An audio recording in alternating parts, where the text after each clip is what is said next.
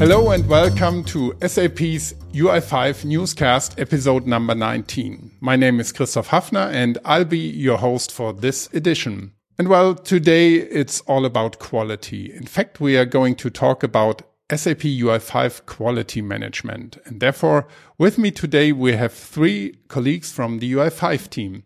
Anila Elizabeth Chandi, Diana Stilyanova, and Marcos Gavilan de Paz, all quality experts in the development team.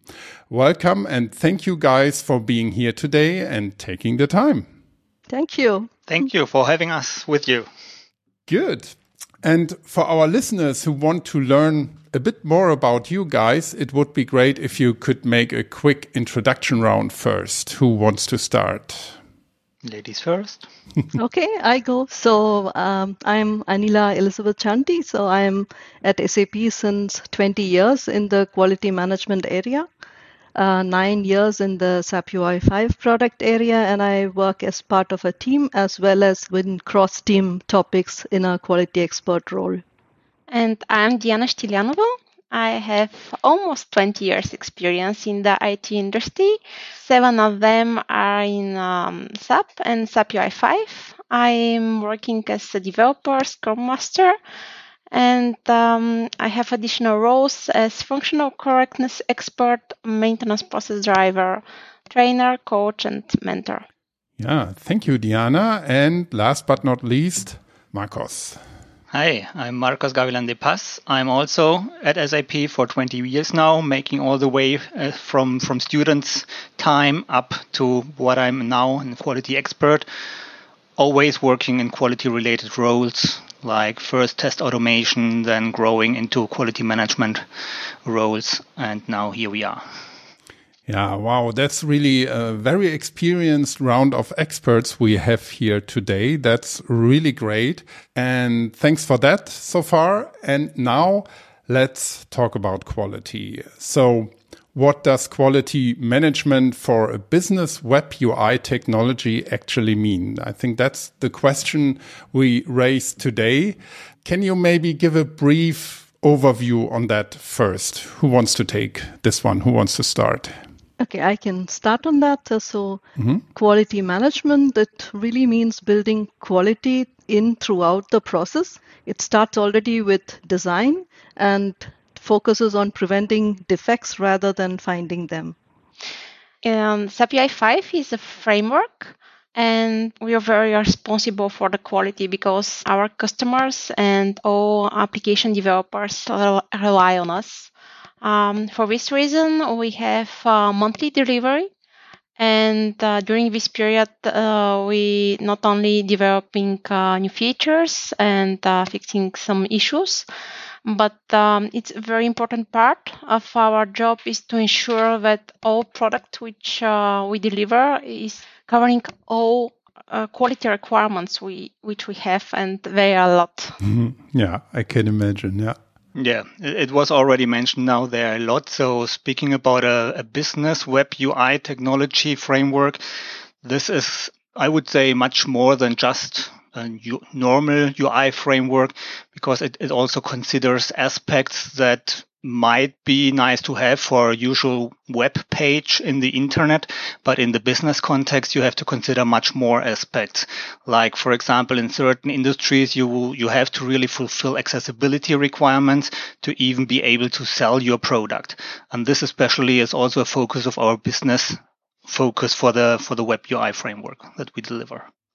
Yeah, and last but not least, um, your UI technology is also closely related to business critical processes at customer side. So um, it's really a different story than than having some casual games or something like that. So let's maybe um, look a little bit more deeper into that. Let's start, yeah, from the beginning. From which part of the product development do you usually start thinking about the quality of the product itself? We, we start to think about this from the very beginning. Um, our product owners have a very close cooperation with our stakeholders and customers. And um, when there is a new feature rise, they evaluate what is the customer value of this feature request. Um, they create an epic and there is a different level of evaluation of the each requirement.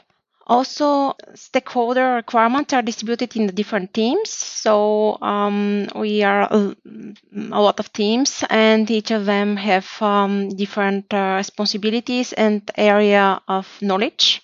So the, the team which uh, know best the, the subject uh, usually work on it. So uh, as part of this um, relationship, I would say, between our our product owners and also the outside world, the stakeholders. We also have various channels that we support, so to say, to, to keep this this relation alive. One of it is, of course, the, our demo kit, our software development toolkit, so to say, which is our delivery channel for, for information, but also for samples, so to say, and, and where, where stakeholders and, and customers can really try things out. Um, furthermore, we also have additional channels like our open source community, where we even not only uh, interact with these stakeholders, which are related to the products that we um, directly as a company support, but also um, the community outside of the company with the open source approach, where we deliver parts of our framework. Uh, and then also we have yeah, the feedback that we get from there, the processes that we have to really also incorporate outside views into our framework. Okay, and how do you ensure the quality then finally on the backlog level? So I can take th- that one. So we have a planning phase where we already uh, have the broken epics divided into smaller backlog items. And from that moment on, we think about what kind of tests to integrate and also the demo kit samples which are required uh, for testing this or also showing this, demoing this to the stakeholder.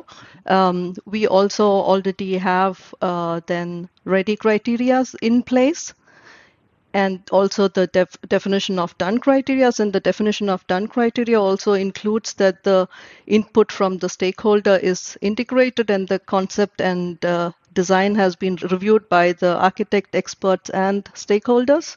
And the acceptance criteria is the criteria with after with which the product owner is accepting the backlog item once the team says that the backlog item is done and in the definition of done, we also have test and QUnit integration test. Also, we have UX and UA architecture checks. So, and also product standard test is also integrated into the backlog items. And also in the definition of done, we have uh, samples in our demo kit and documentation. For us, it's very important as a framework to have a great documentation and examples in order to make our framework easier to, to be used uh, from application developers. And um, when you go to the implementation, uh, there is a two approach. The first one, if everything is clear as a requirements, we start with the feature implementation. In many cases, it's not so easy. So our approach is to create a proof of concept uh, in this way, we, we check if uh, the requirement is uh, usable, feasible, if it uh, could cover all SAP standards uh, like uh, accessibility, for example. And as I mentioned, I, as I start with SAP standards, there are a lot like functional correctness, accessibility, uh, security, globalization, and performance. And uh, we make measure for a lot of them, uh, we uh, made um, security checks, uh, accessibility testing, functional correctness testing uh, in a regular basis. Mm-hmm. So, looking at the constantly high level of quality that we aim to achieve, and I would even say that we are at a very good point here with regards to quality level. Um, also, we have to look back into history mm-hmm. when we, for instance, a few years ago switched on the company level, but also, of course, in our area level from the historical waterfall approach to a more agile development process, which nowadays leads us into shorter development cycles, shorter feedback cycles. We have, we have really, um, tact, we call it, of two weeks, where we really have short development cycles and, and present the results in a short timed cycle to, to our stakeholders as well. So we receive the feedback early enough to really also take care and take action to implement improvements into that. Also, one big example also of this agile approach is really that the, the quality thinking, the quality mindset is nowadays not only the part that a few quality specialists take over, but each and every developer in the team has his view on the quality of his of his development and also needs to take care of, of topics like implementing the tests, taking care of the tests, taking care of the results, making sure he has a high test coverage for, for his feature.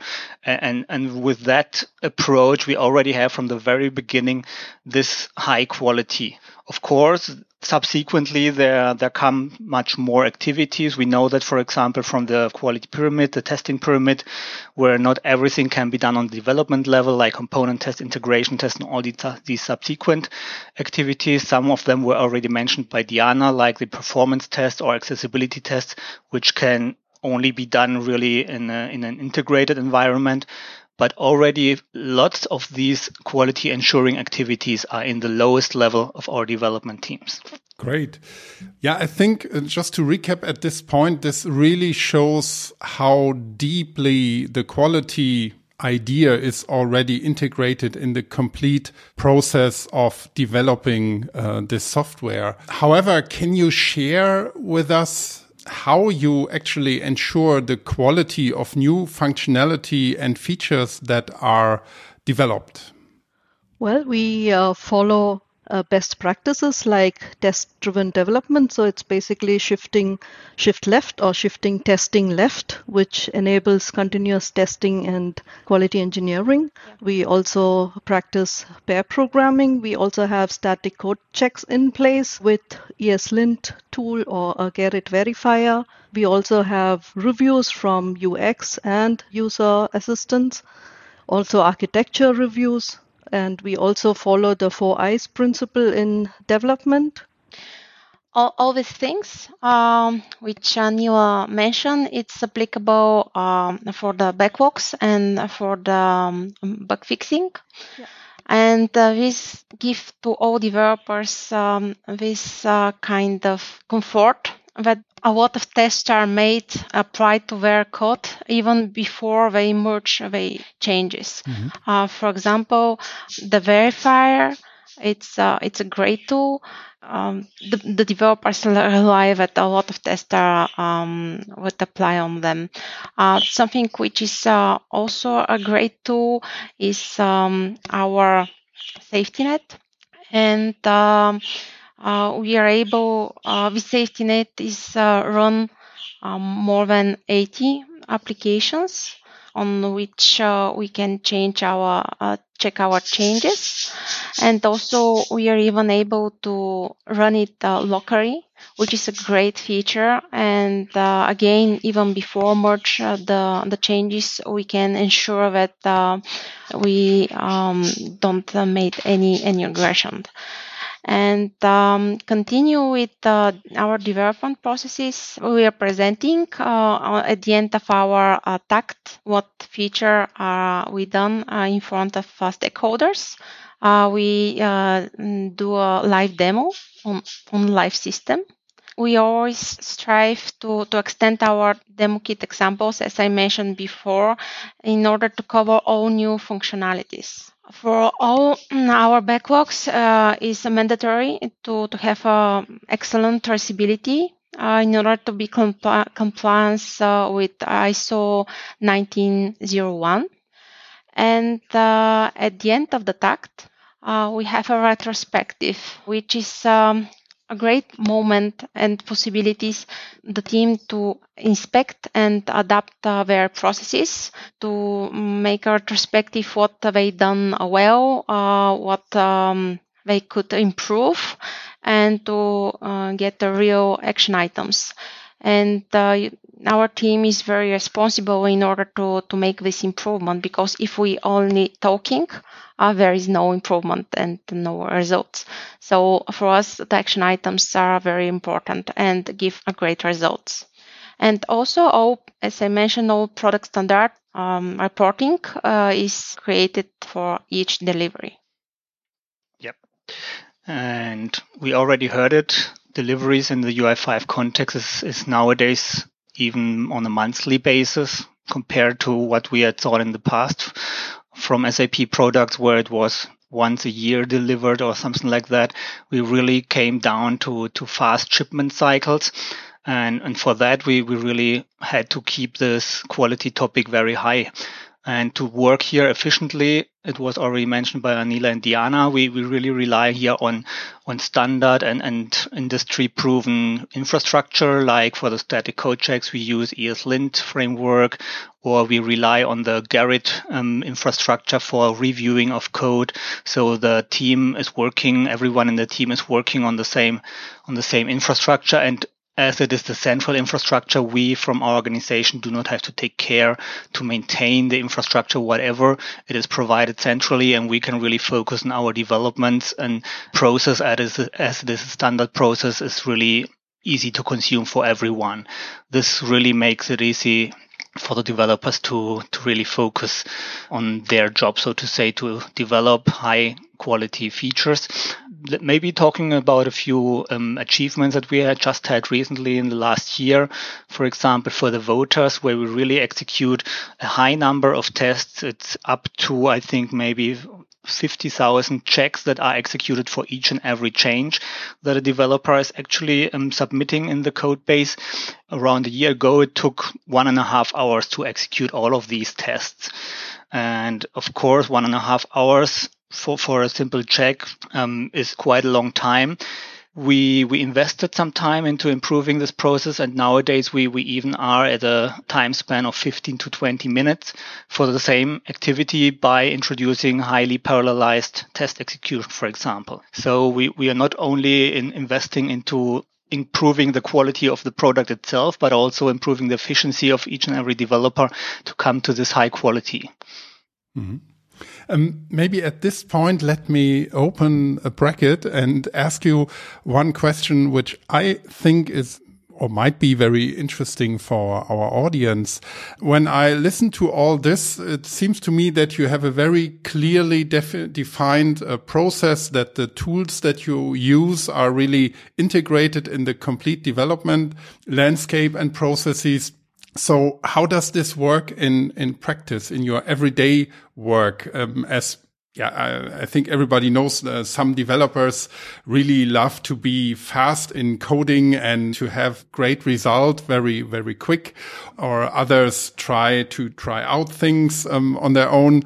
And um, I think with quality, you you have some kind of measurable uh, goals as well. How how does this work in the everyday work life? Then are there any issues that you had to overcome in the past, or have you the buy in from each and every developer immediately that everyone says, yeah, no problem? Or um, is it really also some effort to establish such a concept of quality insurance? I remember seven years ago when um, the organization in um, Bulgaria, when I am located, started. We was a brand new team, a lot of people. Most of them never work in SAP or in big, big organization at all. And um, yeah, there is a shock for some people that they have to, to create uh, examples or uh, think about accessibility because uh, it's not so common topic for some other companies. So it cost some time in order to learn, and it was great that we have the support from our German colleagues because they give us um, uh, a lot of uh, great processes and the best practices. And I even uh, remember that in the beginning uh, we consult uh, with them before some some uh, big feature, which is uh, a great relief and help for us.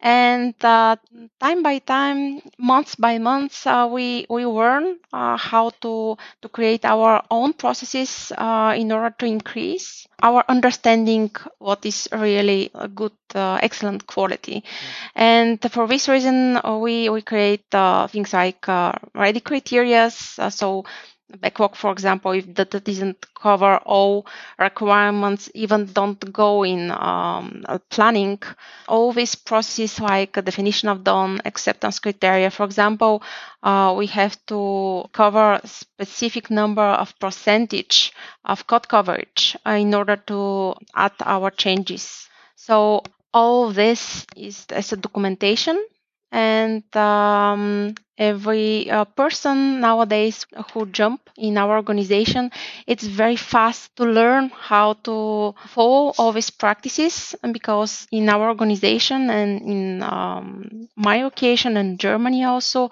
have the common understanding what are the best practices and what is great quality and how to achieve it. Yeah so the onboarding for new developers and colleagues is really essential then to be successful yeah. in that and to get yeah. the acceptance right? Yeah. Yeah yeah.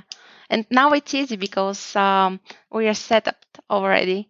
And um, we have a spirit and uh, we help each other. There is a lot of trust uh, which is very very important. And um, the the teams enjoy to work together in the team and between the team, which is really, really great.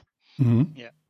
Yeah, and we also see the benefits also in our teams of having these processes in place because you do not need to, you know, reinvent the wheel every time. You have all these set criteria for everything and it you also see the addition it brings also to the quality of the software when you follow all these defined processes and you add to the quality. Yes it was already mentioned that it's of course a lot of trust that is required here to, to really keep the wheel spinning and on this high level of quality. Um, one thing that is also very important is the communication, because when I remember back in the early days of the development of our framework, it was a really small team which was located in, in let's say, three or four um, office rooms in the world of space. And, and if there was something to clarify, you could just shout over the floor to the other room and the things got clarified. Now we grew over time and we have a, really a development community spanned all over the world with also contributing teams even outside of our area of our organizational area which contribute to the whole framework. And and finally this really comes back to communication. One part of the communication is of course the written processes the written guidelines that we have. But but the other part of the communication is really also to to know each other to know the teams even though they are not located just on the other side of the floor. And this really improved a lot mm. also in terms of quality. Exactly. When you say um something that all the teams understand what you are talking about you know that this common understanding is there on all the process. And when you say we want to follow this everybody knows without any definition what somebody is talking about. And that is very important also for cross team collaboration. Hmm. yeah yeah so what i can take out of this point is really that uh, trust communication and understanding go really hand in hand with quality assurance then at the end of the day. Maybe let's close that bracket for now. And um, do you have other quality related uh, activities that you are doing beside what you have outlined already? Yes, of course. So we, we talked about a lot of, about um, development focused activities that we had so far. But of course, I mentioned it beforehand already. After development, there are lots of activities as well following up. Some of them are the integration test, for example, or performance tests, which can per definition not be done in each and every development team as it requires integration tests, for example. Um, the safety net was already mentioned before, which is really already the first step into integration tests, where we also take the um, code of stakeholders and evaluate it against our framework code that we deliver. We, we provide, for example, also downporting guidelines that we give to the developers when it comes to not only developing new features, but also taking um, care of, of improvements of the code also in the already released versions and, and to provide them some guideline how to, to handle this one here. In addition, we also have activities like security scans, of course, to, to avoid any vulnerability to be shipped in order to not endanger our customers using our products. Uh, and of course, bug fixes that need to be delivered for the code that is already out there also needs to be not only implemented by the developers, but then also subsequently it needs to be validated. It needs to be package produced as a patch and then also delivered to the customers via the different channels that we have, be it in the business technology platform or for on-premise customers. All these activities require dedicated um, efforts. In, in summary, you could see how many activities we have and uh, we run this uh, in the regular uh, basis. And uh, now probably you can imagine um, better if we provide one uh, small fix, for example, one one single row. Uh, how how many tests we apply on it, and how we how we ensure that um, we our our quality is higher possible the usage of our framework is um, easy.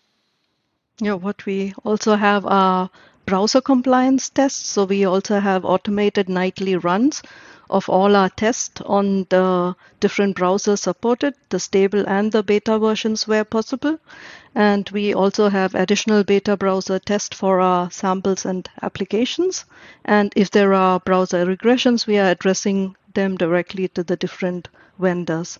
Additionally, we also have language validation test before the monthly release and also accessibility test yeah. via the accessibility test lab. And uh, we we check it, not only run it, but uh, we we check the results and uh, take action. Yeah, that is also something where we really have our nightly test running on all the master branch and also on all the ma- maintenance branches nightly, mm. all our tests. yes. Yeah, so so bug fixing and maintenance is really an important point there, right? I think you summarized it um, very well, and we have seen how the quality assurance where it starts, how it works uh, through the complete process. So looking into, we looked into the backlog level. We looked into the implementation of functionalities and features and ended up with also bug fixing and maintenance aspects. Then what remains, I think, is the question of the product delivery so my question would be, is there a classical kind of quality gate um, that the final software has to pass? Or yeah, what are the specifics of your product delivery um, when looking at uh, the quality assurance? Um, we ship, uh, we have a monthly uh, shipment cycles with the related uh, validation activities. And uh, we, we support um, a variety of uh, versions so we have um, versions which are used from our cloud customers and uh, also versions for our on-premise delivery. So it's uh, really extensive uh, work for the developers and uh, the, the people which are involved in the, the quality and the delivery. And uh, there is uh, orchestration of all involved teams uh, to deliver their parts. And uh, also we have stakeholder inbound and outbound testing. What we also have in place is we have a quality management system in SAP, which also provides a lot of tools. So one of the tools we use is Sirius for program management. So before the delivery in the different releases, we also have um, the, each team has to also uh, provide compliance of the product standards about the corporate requirements and the security scans. So all this is also provided and checked and only then it's released yeah, and one very important topic here also, as we nowadays already um, deliver in these short cycles like monthly shipment. I know other companies even deliver in shorter cycles, but for our framework, it is already looking down the road quite a fast shipment cycle. We already um, also in, involve our stakeholders in this early stage of the delivery to really make sure that we do not introduce unwanted regressions impacting them and their customers with their product product, but also detect this upfront, not only in our own internal tests, which might sometimes be um, very focused on our own use cases for the for the framework parts, but also involving here the stakeholders and getting their view and their usage of our parts from the framework, which really detects every now and then use cases that we did not foresee upfront and really give us then the time to react in a more relieved way other than if the customer would get impacted in his productive environment then you know the situation is, is even worse and the pressure is much higher to, to really solve the issues. And this is a very good point that we really have a close yeah, collaboration mode with our stakeholders, which support us, but also we support them by validating their solutions upfront. Okay, so I think we covered it quite well, really from the, the start to the delivery. Then finally, I would have one more question to you concerning what happens next. So do you have maybe some tips for UI5 developers um, on customer side or at partners? Yeah, how to ensure high quality user front ends by using UI5? Uh, first, um, use our documentation in our demo kit, there is a, a, a lot of examples for each uh, control for many, many use cases. And um, we do our best uh, in these examples to, to give only best practices. So if you you follow our documentation, check our examples, you'll be uh, enabled to create a really very high quality web application. And also every time. Not uh, it's uh, so important to have a test. We have it on our site do it on your site also definitely the, the documentation that comes with the UI5 framework is, is definitely the first approach to look into. Um, it comes, as mentioned, with samples, but also with demo applications, which really showcase the usage of the framework and, and can give a first starting point for, for anyone who wants to start using UI5 framework. I also really encourage everyone, especially those being outside of the SAP company to also look and engage with the open UI5 community to really also work with the framework and, and come back with their own ideas into the framework, really provide their insights and their improvement ideas. And, and we really look into it and try to really improve a framework also with external ideas. Awesome. Yeah. Diana, and Anila and Marcos, thank you so much. I think we are at the end of today's episode. We covered it all. Thanks so much for sharing all these insights and taking the time to talk with me uh, about that.